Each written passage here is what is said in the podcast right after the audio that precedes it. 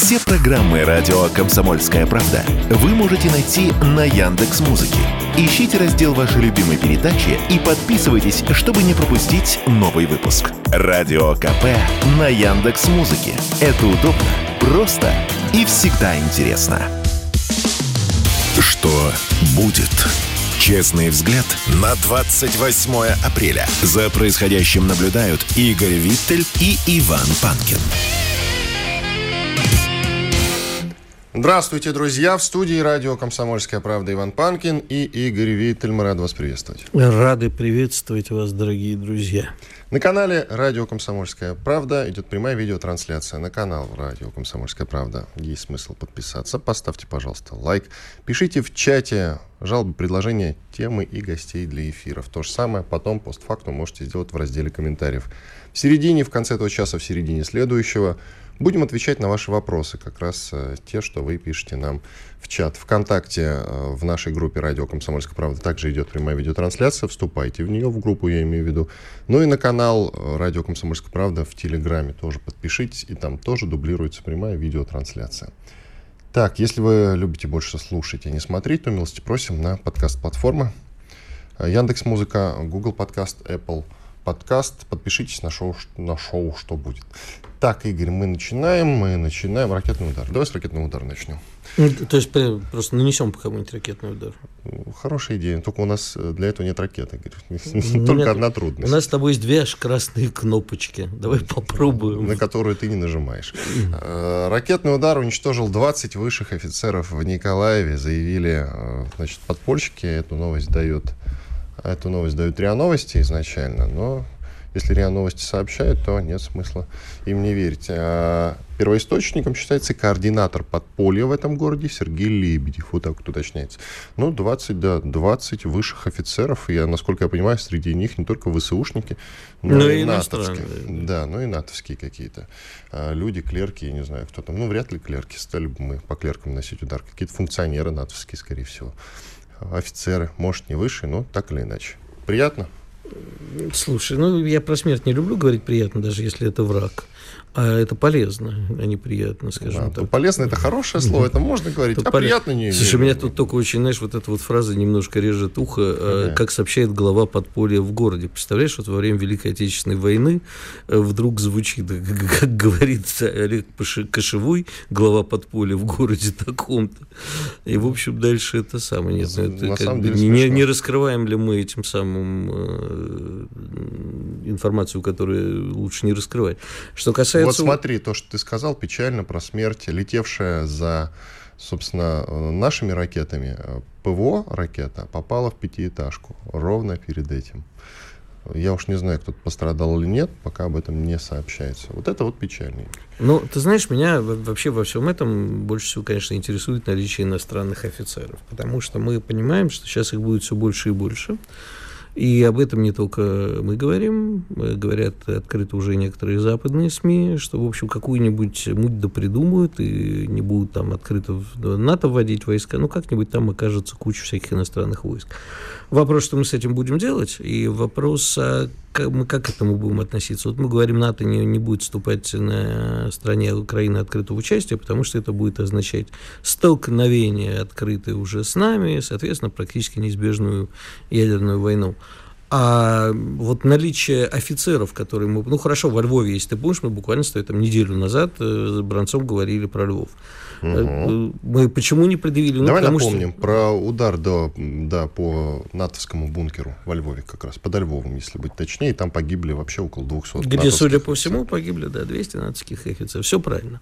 А, вопрос только, там мы не могли предъявить ничего, и в Николаеве, видимо, тоже. То есть это, об этом сообщает подпольщик, не, не покажешь миру, да, мы должны показать. Вы знаете, вот вам остатки ваших офицеров, вот их там, условно, военные билеты, не знаю, что вот документы, вот и идентификация, это доказывает, что на Украине формально уже находятся войска НАТО.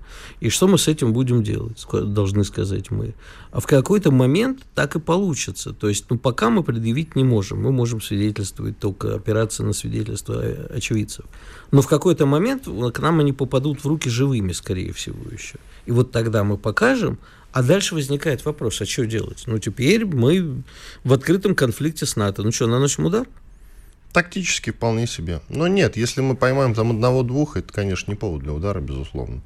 Хотя, ты знаешь, я считаю, что не дойдет до ударов. Там не дураки сидят, у нас, соответственно, тоже.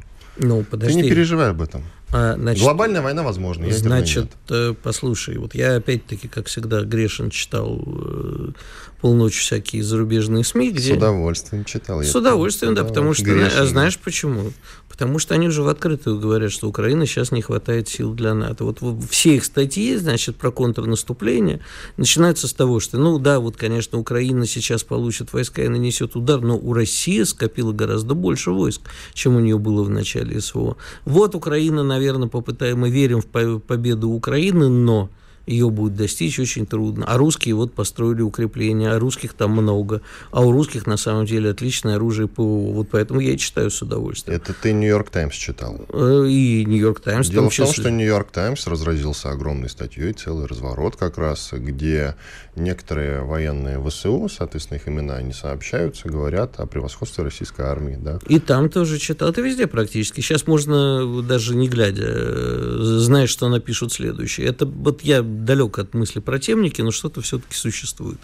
Так вот, э, они в открытую это признают, что как бы, ну вот не сможет Украина сама. И уже в открытую пишут о том, что туда под каким-то видом будут отправлены войска, допустим, американские. Не войска НАТО, а войска американские, без опознавательных знаков, формы и так далее. Но будут. Вот подгонят туда, ну, 100 тысяч допустим, войск. И что мы с этим делать-то будем? 100 тысяч не подгонит. Это как раз э, казус были. Не подгонит. Да, ну как бы мы же... И к тому же, если мы говорим про подгонит, то они, допустим, в той же Румынии там базируются несколько десятков. Ну, в смысле подгон. Я имею в виду, что они оказываются на линии соприкосновения. Нет, не окажутся, не волнуйся. Ну, хорошо.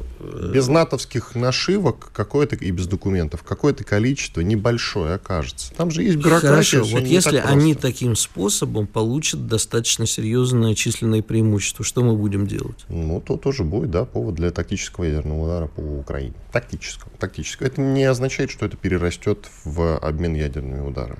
Ну, совсем. Чтобы э, здесь... случился обмен ядерными ударами, нужно нанести удар или попытаться, во всяком случае, по стране, у которой есть ядерное оружие. У Украины его нет. А никто за Украину тебе отвечать ядерным ударом не будет. Вот все. Ну, посмотрим. Мы посмотрим и увидим, что все будет хорошо, друзья. А Еще есть интереснейшая новость. Власти Молдавии не позволят Путину, в случае, если вдруг он захочет посетить эту замечательную страну, въехать на территорию государства. Так заявил премьер этой страны. Вот э, Молдавия как точка напряжения. Это повод для поговорить или нет? Да, понимаешь, в чем дело? Это как точка вот... Э, слушай, я не хочу устраивать международный скандал, но, в общем, знаешь, это вот как прыщ. Вроде не страшно, но бесит дико, да? Я не говорю сейчас про народ Молдавии, который очень люблю, и про прекра... пить вредно, но про прекрасные молдавские напитки некоторые. А, народ прекрасный, особенно гагауза. А, Вопрос только в том, что народ Молдавии, э, как всегда, э, оказывается несколько э, его никто не спрашивает, да, про американское, про румынское, про европейское правительство делает все, чтобы народу Молдавии жилось плохо. И, соответственно, попытается, чтобы, знаешь, что нужно делать, когда народу плохо? Обязательно в страну вернуть в какую-нибудь авантюру, да, во что-нибудь ввязаться. И вот сейчас Майя Санду будет постоянно под угрозой того, где брать деньги. А у нас сейчас Россия нападет. Ты помнишь, сколько, месяц, полтора, два назад? Мы каждый день нам рассказывали, что коварная Россия захватила аэропорт в Кишиневе уже. Алло, гараж. Ну да, он до сих пор не захвачен. Молдавия, как сообщает этот же премьер, Ричану фамилию, не будет Молдавия терпеть попыток вмешательства в свою внутреннюю политику со стороны российских представителей. А мы как-то вмешиваемся в их э, политику. Вообще-то не так давно Путин до последнего пытался решить вопрос по энергоресурсам. Миллера вызывал. Говорил, Слушай, Миллер, ну, ну ты пойди навстречу, там люди замерзают. Владимир Владимирович, у него есть один большой грех. Он очень добрый человек. Понятно, что там, где не нужно. Иногда там, где не нужно, жесткий, а иногда, где нужно, очень добрый. Вот я не понимаю. Где нужно, ты говоришь. Где не нужно, очень добрый где не нужно добрый, а где... Нет, иногда где не нужно жесткий, а иногда где не нужно добрый. А, сформулируем это так. Э, значит, я бы сейчас вообще на Молдавию не обращал внимания, но держал в уме, что, в принципе, провокацию нам могут устроить. То есть э, Молдавия совместно с Украиной может начать движение в сторону Приднестровья. И тогда нам придется вмешиваться волей-неволей. Естественно, это будет подано мировой общественности как приднестровские сепаратисты попытались захватить Кишинев или двинулись в сторону Одессы. Что-нибудь такое будет сказано международной общественности. На самом деле нам придется действительно защищать и наших э, друзей в Приднестровье, и нашу военную базу, и, все, и наши склады. Нет, Игорь, э, Молдавия не будет в этом участвовать. У них сейчас идет интеграция с Румынией очень активная. До чего она дойдет, пока непонятно, но, скорее всего, до полного поглощения Румынии, конечно же. И никакие э, участия в каких бы то ни было военных конфликтах им совсем не на руку, абсолютно. Максимум, что они могут сделать, это предоставить свою территорию для чего-то не очень ну, приятного румын, для нас. Румынам не впервые бывать в Одессе. Они, в общем, помнят, как они оттуда драпали. Я думаю, что надо повторить они, превентивно. Они помнят, что они там устроили. Да, повторить надо превентивно. Как именно? Ну как, э, нет, хорошая страна Румыния. Ты знаешь, я, я каждый раз в восторге там бываю, потому что э, там такие цыганские дворцы, вау. Да, а Бухарест красивый город. Да, Иван Панкин, Игорь Виттель. Сейчас мы сделаем небольшой двухминутный перерыв. После полезной рекламы и хороших новостей вернемся и продолжим. Оставайтесь, пожалуйста, с нами. Смотрите видеотрансляцию на канале Радио Комсомольская Правда, ВКонтакте или на нашем Телеграм-канале. Ну и подпишитесь обязательно на него. Также ссылки на наш с Игорем Телеграм-канал канал, я постоянно забываю об этом сказать, есть в описании к этому видео на YouTube. sportkp.ru О спорте, как о жизни. Что будет? Честный взгляд на 28 апреля. За происходящим наблюдают Игорь Виттель и Иван Панкин. Иван Панкин, Игорь Виттель. Мы продолжаем наш эфир. Про НАТО поговорим, да, с тобой?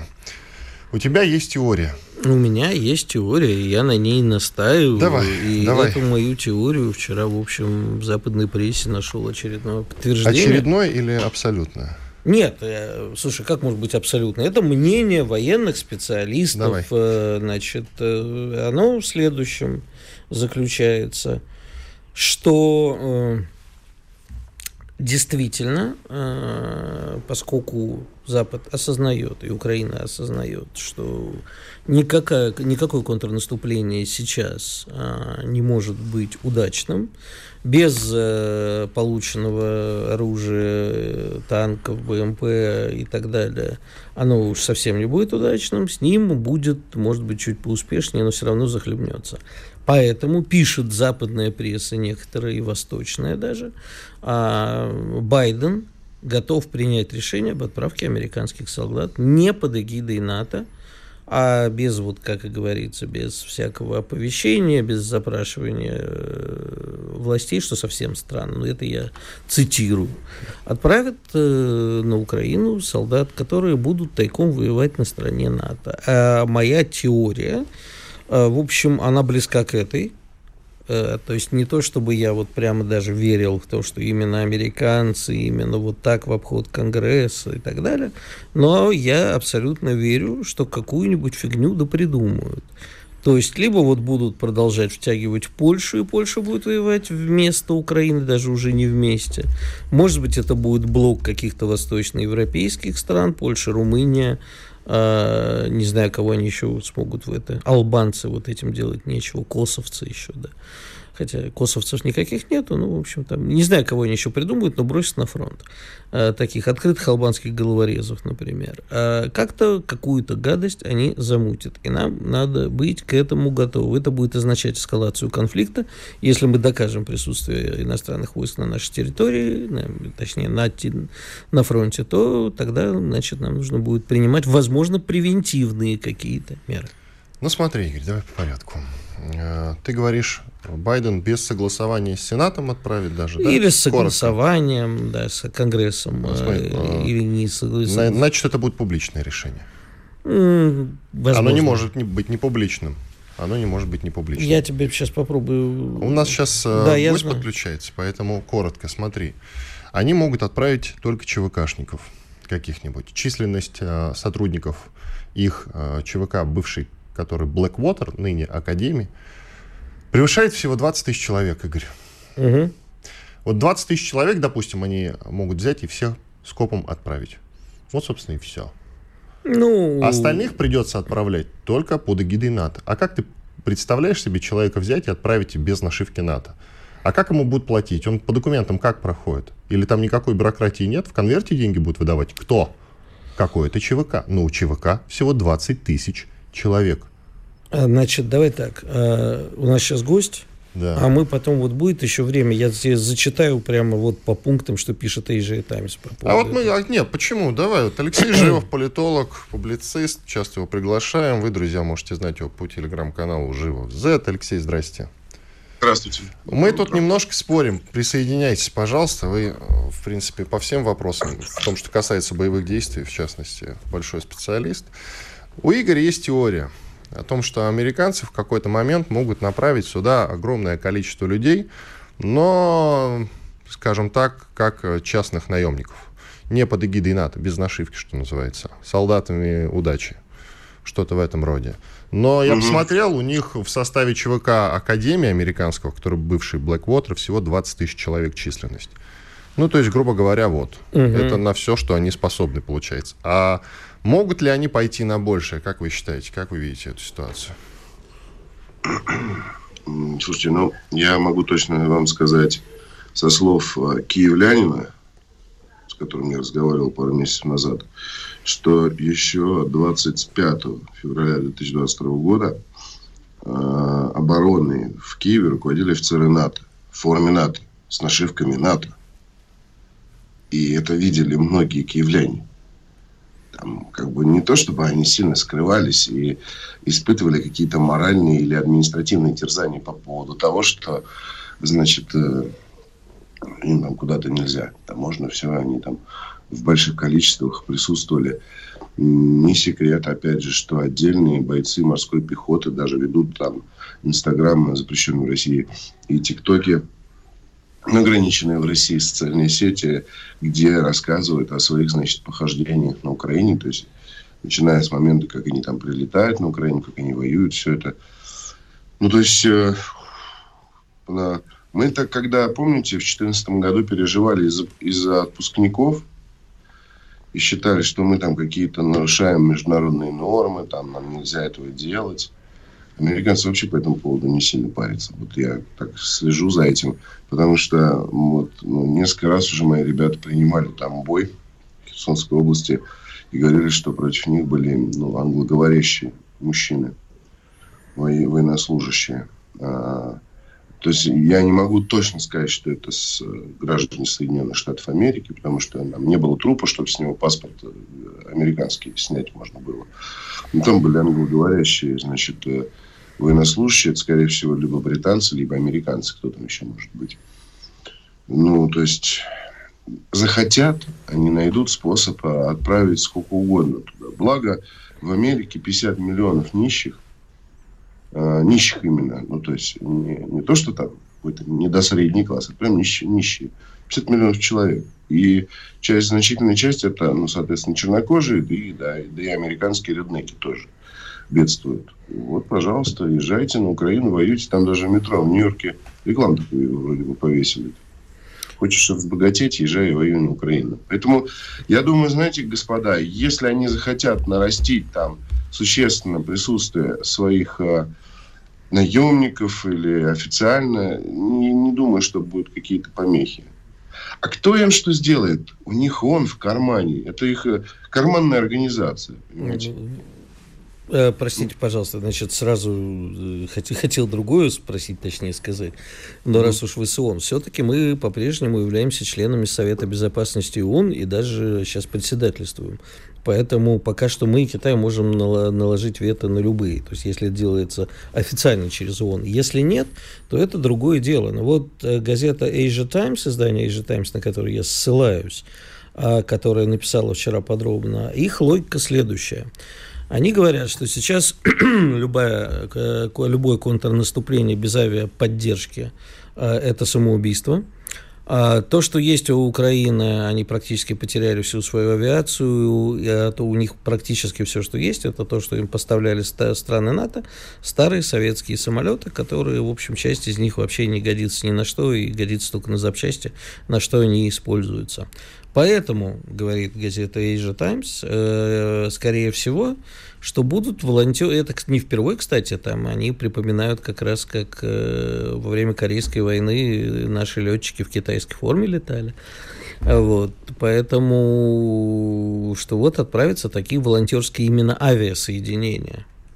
А самолет за кем будет закреплен? Ну, это уж я не знаю. А, ну вот, видишь, вот. Слушай, ну это, это не... Я думаю, что это такого большого значения не имеет. Ну, Вдруг... Не, а мы не знаем, летит какой-то самолет, непонятный. Нет, ты не понял. Самолет по бюрократии за кем проходит, за кем ну, числится, кто в нем пилот и Отпускники, это самолет в отпуске, понимаешь? А, самолет в отпуске. Я тебе просто пересказываю версию Asia Times. Ну, есть, она э... довольно идиотская. Они, я понимаю, ориентируются в этом смысле на корейский вариант и на вьетнамский вариант. Не только. Они даже Вторую мировую войну вспоминают. Ну, не знаю, когда советские солдаты, военнослужащие отправлялись без документов действительно помогать Вьетнаму и э, Северной Корее в данном случае. Но у тебя к Алексею-то какой вопрос был? Так вопрос, верите ли вы вот именно в такое, не в наземные войска, которые там и так уже наверняка есть, и, инструк... и то, что инструкторы э, из НАТО, а вот именно в такое авиационное подкрепление? Эм, авиационное подкрепление, а, то есть британские летчики на советских самолетах. Нет, почему? Бри... На, на э, британских самолетах? Да, британские летчики или американские летчики. То есть кто-то, э, летчики непонятного происхождения, а мы не знаем, откуда mm. они взялись, непонятно каких самолетах. Я же говорю, что они будут выворачиваться как угодно. Советские самолеты у них не закончились. Не знаю, почему там Эджитанс пишет. А работают они по фронту пару дней назад ребята мне сказали, Су-24 сбили. Это самое наше 126-я доблестная значит, крымская бригада сбила ведомый Су-24 над Херсоном. Вот. Э, один ушел, второй, соответственно, остался. Вертолеты летают, у них работают, да, советские, но советское оружие, оно, в общем, неплохое. Значит, э, что хочу сказать еще. Насчет того, что там будут там иностранные пилоты. Не знаю насчет пилотов, ну, вот а, расчеты ПЗРК, это ЗРК Хаймарс, там часто наблюдаются не белокожие люди. Ну, то есть, не европеоиды, короче говоря, которые только в Америке у нас живут, в общем, иначе говоря. Негры. Да, они самые. Они Мы самые. не в Америке, можете не стесняться. Да, По-русски это да. не ругательное слово. Да, да, да. да. В общем, единственное 30 а, секунд до перерыва. Да. Чернокожие мужчины там были замечены э, в расчетах РСЗО Хаймарс, три топора, а также в расположении в районе Запорожья. Вот, они быстренько перебегали после одного из высокоточных ударов. Поэтому там их уже большое количество. А чем они там занимаются? Я как раз подозреваю, что они работают в артиллерии. ПВО Алексей, и давайте рэп. паузу сделаем. Оставайтесь с нами. Через э, пару минут продолжим. Алексей Живов, политолог и публицист с нами. Радио «Комсомольская правда». Срочно о важном. Что будет? Честный взгляд на 28 апреля. За происходящим наблюдают Игорь Виттель и Иван Панкин. Иван Панкин, Игорь Виттель и еще с нами Алексей Живов, политолог, публицист, автор телеграм-канала Живов Z. Алексей. Да, я здесь. Тут опубликован скриншот переписки бойца ВСУ о потерях под Артемовском как раз. И очень интересно послушать ваше мнение, если информаторы э, у вас есть там, которые сообщают, действительно ли там такие большие потери, о которых нам постоянно рассказывают. Под Артемовском, он же Бахмут. Там вот, как пишет, по крайней мере, э, вот этот человек, сейчас я найду, за 40 минут 10 двухсотых и около 50 трехсотых. Ну, вот за 10 минут, за какой-то небольшой промежуток времени. Это реальные цифры?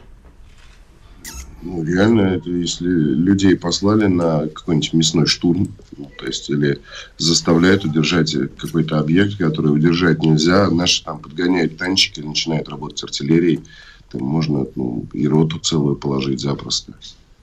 А скажи... Но это, это командиры у них там тоже косячат. Ну, то есть такие потери всегда в любой войне или в любой армии связаны с преступной халатностью командиров и некомпетентностью. А может, это не халатность, может, это... Может, это решение, приказ такой просто. Стоять до конца?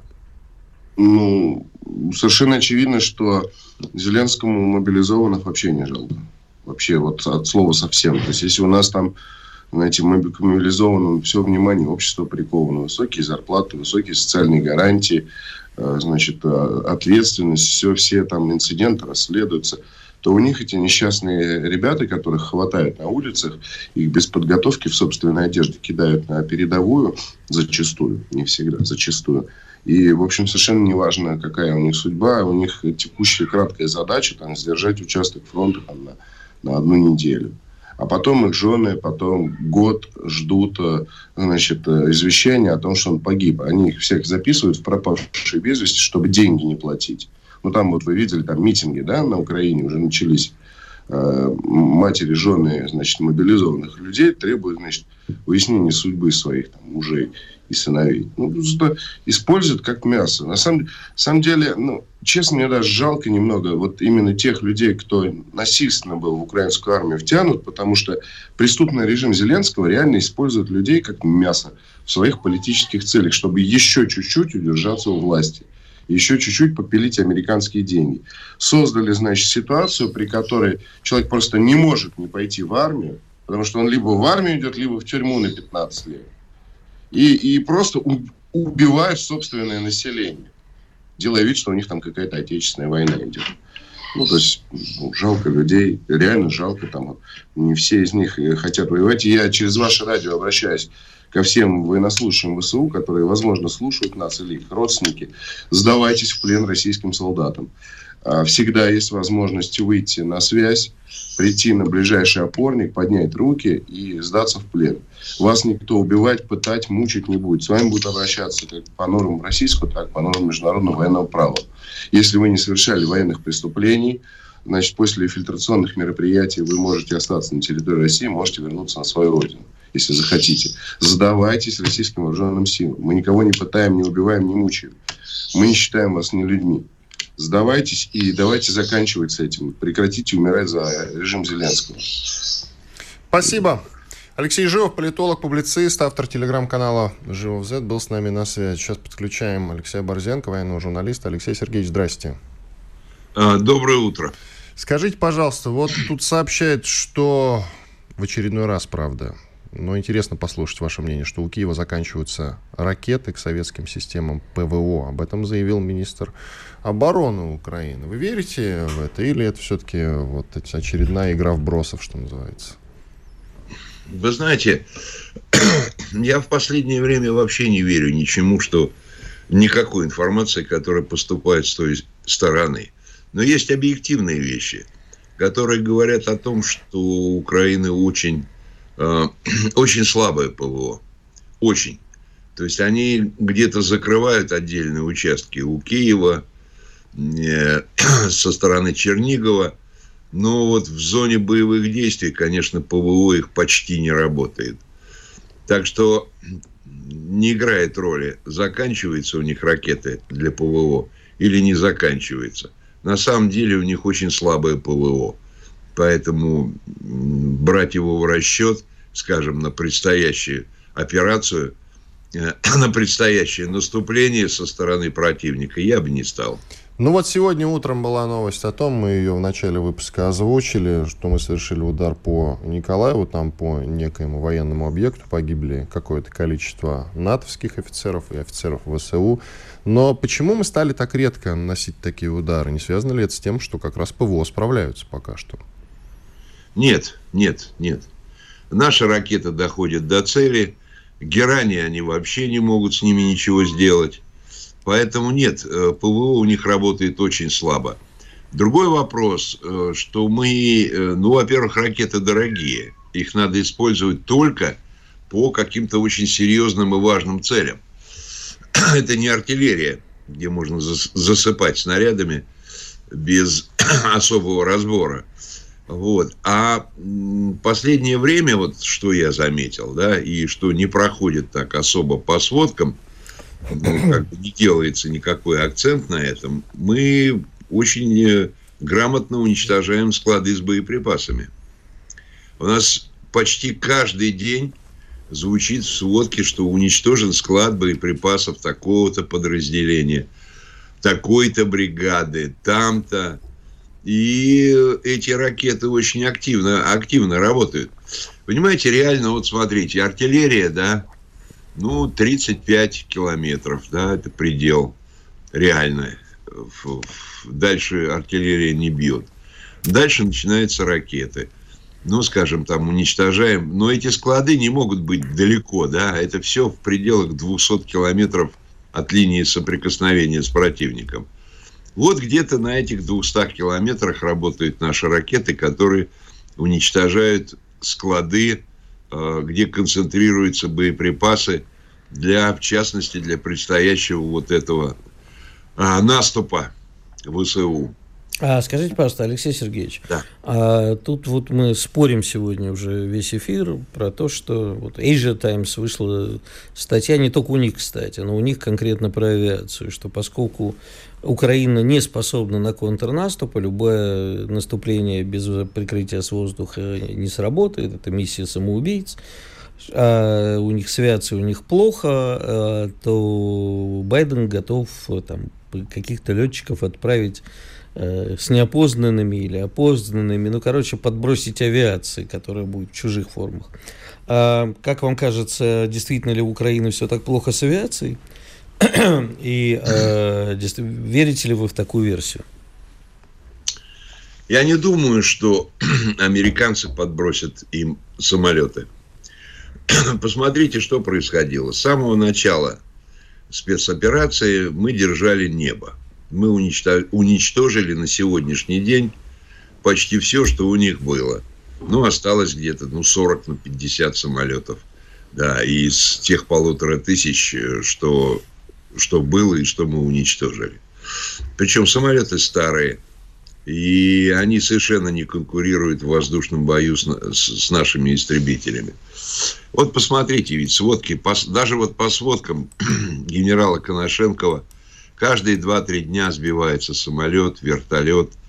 Если это все подсчитать, то это огромное количество авиационной техники, которую мы, извините за выражение, сбили. Вот. И теперь смотрите, как э, все выстраивается. Вот это наступление. Да, эти танки, они не могут идти без прикрытия с воздуха. Ну, таковы сейчас законы войны. Значит, все, что у них осталось, все, что они сберегли, они должны будут бросить на прикрытие этих самых леопардов, челленджеров и так далее. И вот, э, естественно, вот все эти самолеты, в первую очередь, они будут встречены нашей авиацией, которая готовится Э, к этому бою, воздушному бою. И задача нашей авиации будет уничтожить все эти оставшиеся украинские самолеты. Вот. Но то, что у них с авиацией очень плохо, ну, это понятно, как из ПВО. Понимаете, сейчас вся энергия э, киевского режима, она переходит в сторону беспилотников. Они не могут там дотянуться до каких-то далеких городов, да, дальних городов, они пытаются вот удлинить возможности тех беспилотников, э, дистанции их действия там, на 40, на 30, на 50 километров. И вот все уходит строительство этих беспилотников. Я прочитал, что у них 5 или 6 новых машин они делают вместе с американцами совместные чертежи – вот. И вот я как раз и хочу сказать, что вот это довольно опасная тенденция. Да, у нас ПВО на сегодняшний день, если говорить серьезно, да, то лучшее в мире. Противовоздушная оборона наша. Но любая ПВО, она как бы принимает, срабатывает на 95%. Она не срабатывает на 100%. Значит, 5% может залететь, может пролететь, где-то, так сказать, сработать, где-то что-то взорвать и так далее. Алексей Сергеевич, паузу да. сделаем. Оставайтесь с нами, пожалуйста. Через две минуты вернемся и продолжим. Алексей Борзенко, военный журналист, Иван Панкин и Игорь Виттель. После полезной рекламы и хороших новостей вернемся и продолжим наш эфир. Оставайтесь с нами, к тому же на других частотах, уверяю вас, делать абсолютно ничего, там скучно и грустно. Радио «Комсомольская правда». Мы быстрее телеграм-каналов. Что будет? Честный взгляд на 28 апреля. За происходящим наблюдают Игорь Виттель и Иван Панкин. И с нами Алексей Борзенко, военный журналист. Алексей Сергеевич, вы рассказывали про ПВО, сказали, среди прочего, что наше ПВО самое сильное в мире. Но, тем не менее, любое, даже самое сильное ПВО может сбить только 95% цели. На 100% никто вас не защитит. Но у нас есть такая проблема, как внутренний враг. И в силу того, что мы э, ведем боевые действия с Украиной, там очень много людей, которые, соответственно, э, здесь живут, я имею в виду, которые сочувствуют Украине. И, в принципе, не нужно для того, чтобы повредить здесь какой-то объект, отправлять ракету. Можно отправить беспилотник, находясь в Москве. Вот какая проблема. Понимаете, где-нибудь в московской квартире из форчики выпустить беспилотник с гранатой. Вот и все дела. И никакое ПВО вас не спасет, соответственно. А вы помните случай с э, беспилотником в Энгельсе, когда повредили тяжелый бомбардировщик наш? Конечно. Ну, да, он летел из Украины, да. Ну, говорят, что он летел из Украины. А, так, ПВОшники-то говорят, что ничего не пролетало. Понимаете, его могли собрать на территории России и запустить. Ну вот, не, ну это то, о чем я говорю. 40 километров. И потом вот с этими беспилотниками, вы понимаете, что ПВО работает на определенных режимах, да? Ну, скажем, там, с 15 метров, с 50 метров, там, вот. А как они пролетали на нашу территорию, как они тогда обстреляли базу из вертолетов. А они шли почти над водой, по реке, по низине. Они закрыты были с обеих сторон берегами реки, и, конечно, ПВО их не видела. Так они прошли, так они возвращались. Но уже на возврате их, конечно, встретили и расстреляли. Вот, вы говорите про внутренних врагов. Да, это очень сложная проблема. И, честно говоря, сложно посмотреть какие-то варианты, найти варианты решения. Но вот сейчас все говорят об этом наступлении. Столько тумана – и столько всяких версий. Вот у вас, кстати, вы склоняетесь да. к какой версии, ваше мнение какое? Тут вчера сообщали свежее, значит, предположение американских СМИ о том, что на Украине винят западных партнеров в нерешительности. Мол, там, на Западе, не дают команду. А они-то готовы. Они готовы к большой атаке. Нет, ну, может быть, они готовы умирать, западники не хотят, чтобы они просто умерли, а хотят, чтобы были какие-то положительные результаты этого наступления. Поэтому они могут их тормозить. Но давайте реально вещи посмотрим. Ну, говорили, 30 апреля, потом 1 мая, потом говорили, ну, обязательно полезут на 9 мая. Вот. Но в реальности э, ситуация такова. Грязь еще не засохла. Последние дожди последних дней – ее вот эту, как они ее называют, муляка, да? Ну вот у меня приятель вернулся оттуда, ну уж э, он говорит, я просто по полю идти не мог. Как-то вот вы мог. подозрительно знакомы с терминологией. Может, вы полениться правильно говорите? Нет, вот полениться я правильно не говорю. Извините. Но вот вернулся приятель и говорит, невозможно идти просто. Такая грязь. То есть э, вязнет все, а уж тяжелые эти танки за 60 тонн, эти челленджеры и леопарды, ну, они просто, они садятся на брюхо и все, и бесполезно. Вот, поэтому пока это все не высохнет, никакого наступа не будет. Теперь вот э, все говорят, на каком участке, где и как. Ну, 816 километров линии соприкосновения, да? Вот давайте, все познается путем сравнения. Берем Великую Отечественную войну. Значит, что у нас было в тот момент, когда мы наступали, а гитлеровцы защищали территорию Украины? Значит, у нас был первый украинский фронт, второй украинский, третий, четвертый украинский, да? Миллион сто тысяч на острие. Вот. Сейчас, естественно, и фронт был а, где-то там около 600 километров. Сейчас 816, естественно, силы в половину меньше. Да? А, но ситуация такая, когда вот сейчас уже не повторится, вот как э, Георгий Жуков склонялся над картой, да, и вычислял, пытался интуитивно вычислить линию э, главного удара вермахта. Сейчас это все не нужно. Сейчас есть космическая разведка, которая моментально покажет э, скопление колонн, идущих к линии соприкосновения, и будет ясно, где они будут пытаться прорываться. Их сразу будет, э, они сразу будут обнаружены. Алексей Сергеевич, я не да. могу не поспорить. Они прямо сейчас э, какие-то группировки формируют на разных направлениях, причем по численности довольно внушительные. И вы знаете, там по порядка 4-5 направлений, по несколько десятков тысяч человек. Дело вот в чем. Я понял, что, что вы хотели, хотите сказать. Но дело в том, что, понимаете, все эти группировки, они за 200 километров сконцентрированы. За 200 километров от линии соприкосновения.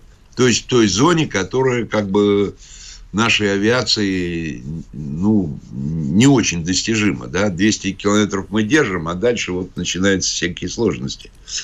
Вот.